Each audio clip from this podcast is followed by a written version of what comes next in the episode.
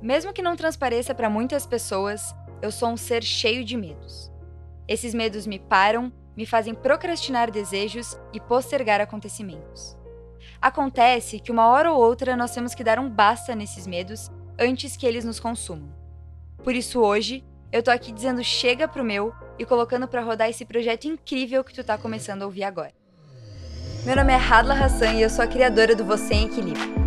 Seja muito bem-vinda a mais esse episódio do Justo e Equilibrado. Um podcast tipo saideira com reflexões sobre produtividade, mentalidade, empreendedorismo, vida em sociedade e principalmente sobre o ser.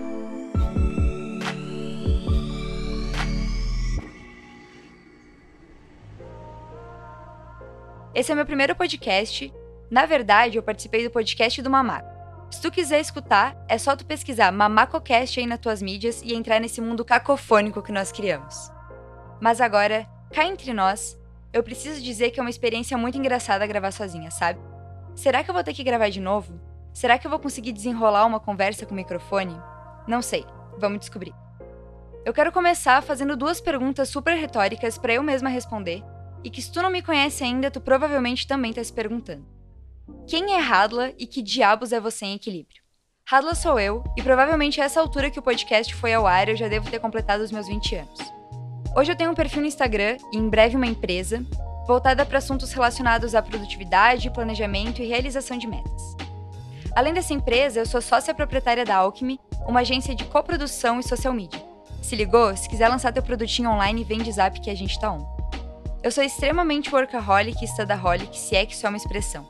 Quem me vê de fora hoje pode achar o máximo. 20 anos, empresa, podcast, blá blá blá. Mas nem sempre eu fui assim. Eu sempre me destaquei em algumas coisas, como na hora de falar, de interpretar personagens e puxar a frente nas coisas. E todo esse lado mais expressivo. Na sala de aula eu era que falava 70% do tempo, estudava no dia pré-prova e não era exemplo para nada. Não me lembro de ter planejado nada na minha vida até o terceiro ano do ensino médio, onde eu comecei a dar uma mudada na rota das coisas.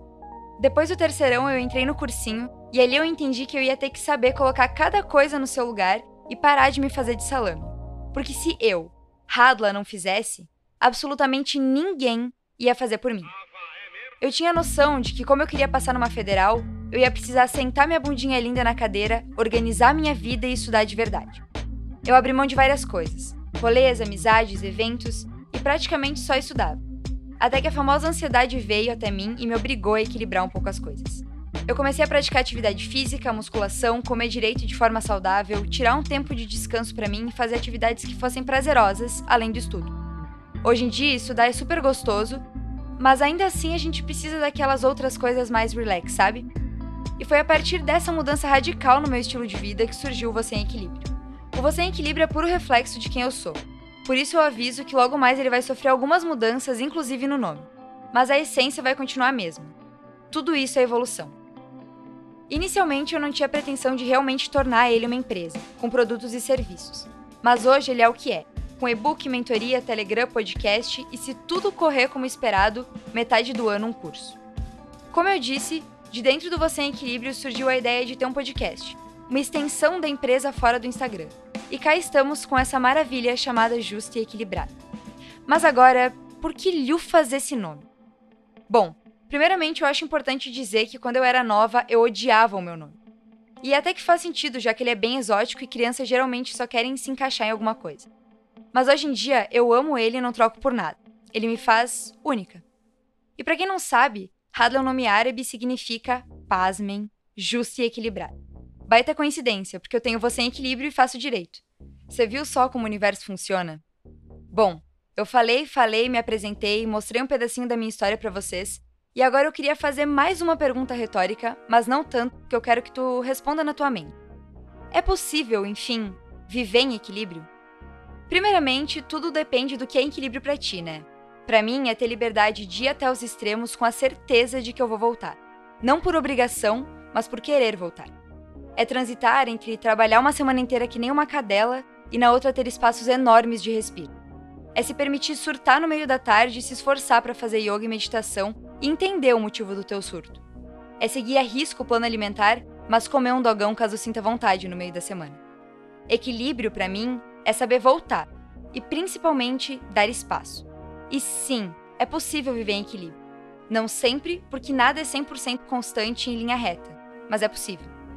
Você pode passar alguns meses se fudendo mais do que se dando bem, trabalhando mais do que descansando, mas não pode levar isso pro resto da vida. E sabe qual a melhor parte depois que tu aprende a viver em equilíbrio? É que ele vem todos os dias um pouco. Tu aprende a tirar pequenos momentos de respiro dentro do dia que te permitem ser 10 vezes mais produtivo. Como bater 16 horas da tarde e tu parar o que tu tá fazendo para ir comer um lanche, ouvir uma música que tu gosta, ficar no sol ou ver o episódio de uma sitcom. É ter uma hora do dia para estar contigo, seja meditando, fazendo yoga ou simplesmente existindo. É comer as refeições com calma, mastigar e apreciar a comida. Inclusive, a romantização do comer enquanto trabalha foi a pior merda inventada pelo ser humano. Chega a me dar uma agonia. Tu realmente acha que o teu cérebro tá conseguindo dar atenção devida às duas coisas e não que ele tá se ferrando para dividir energia e fazer as duas coisas mal? Ah tá. Beleza. Mas como fazer para ter um dia assim em equilíbrio? Abrindo espaços. O que não é muito difícil. É só planejar direitinho que todo mundo vive em equilíbrio, óbvio. Estavam pensando o quê? Pode ser na hora da comida, pode ser 10 minutinhos após acordar ou antes de dormir, pode ser antes ou depois do almoço, na hora de praticar uma atividade física, de preparar as suas refeições. Eu acho que a base do equilíbrio é ver que todas as coisas que tu faz, fala, assiste, pensa, fazem parte da tua vida, da construção de quem tu é e da maneira como tu produz. Para mim, é essencial ter esses balanços no meu dia para que eu seja produtiva. E aqui eu não tô falando de fazer coisas super complicadas de serem feitas, de super brechas de tempo. Eu tô falando de prestar atenção na hora de preparar uma comida. Tô falando de trabalhar o teu sono para ter noites reais de descanso.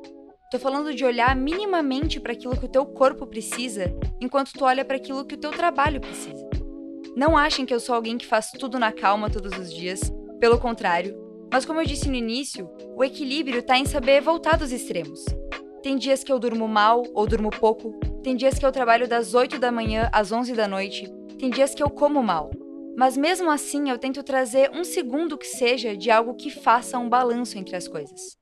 Corpo, mente, alma, trabalho, estudo, tudo tem que sintonizar. Pensem nisso. Quando um falha, os outros sentem. Eu espero muito que vocês tenham gostado desse episódio e desse novo modelo de comunicação entre eu e vocês. Sejam carinhosos me contando o que vocês acharam. E se tu quiser que a tua marca apareça aqui, entre em contato comigo e se torne um patrocinador oficial do Justo e Equilibrado. Um beijo na bunda e até segunda.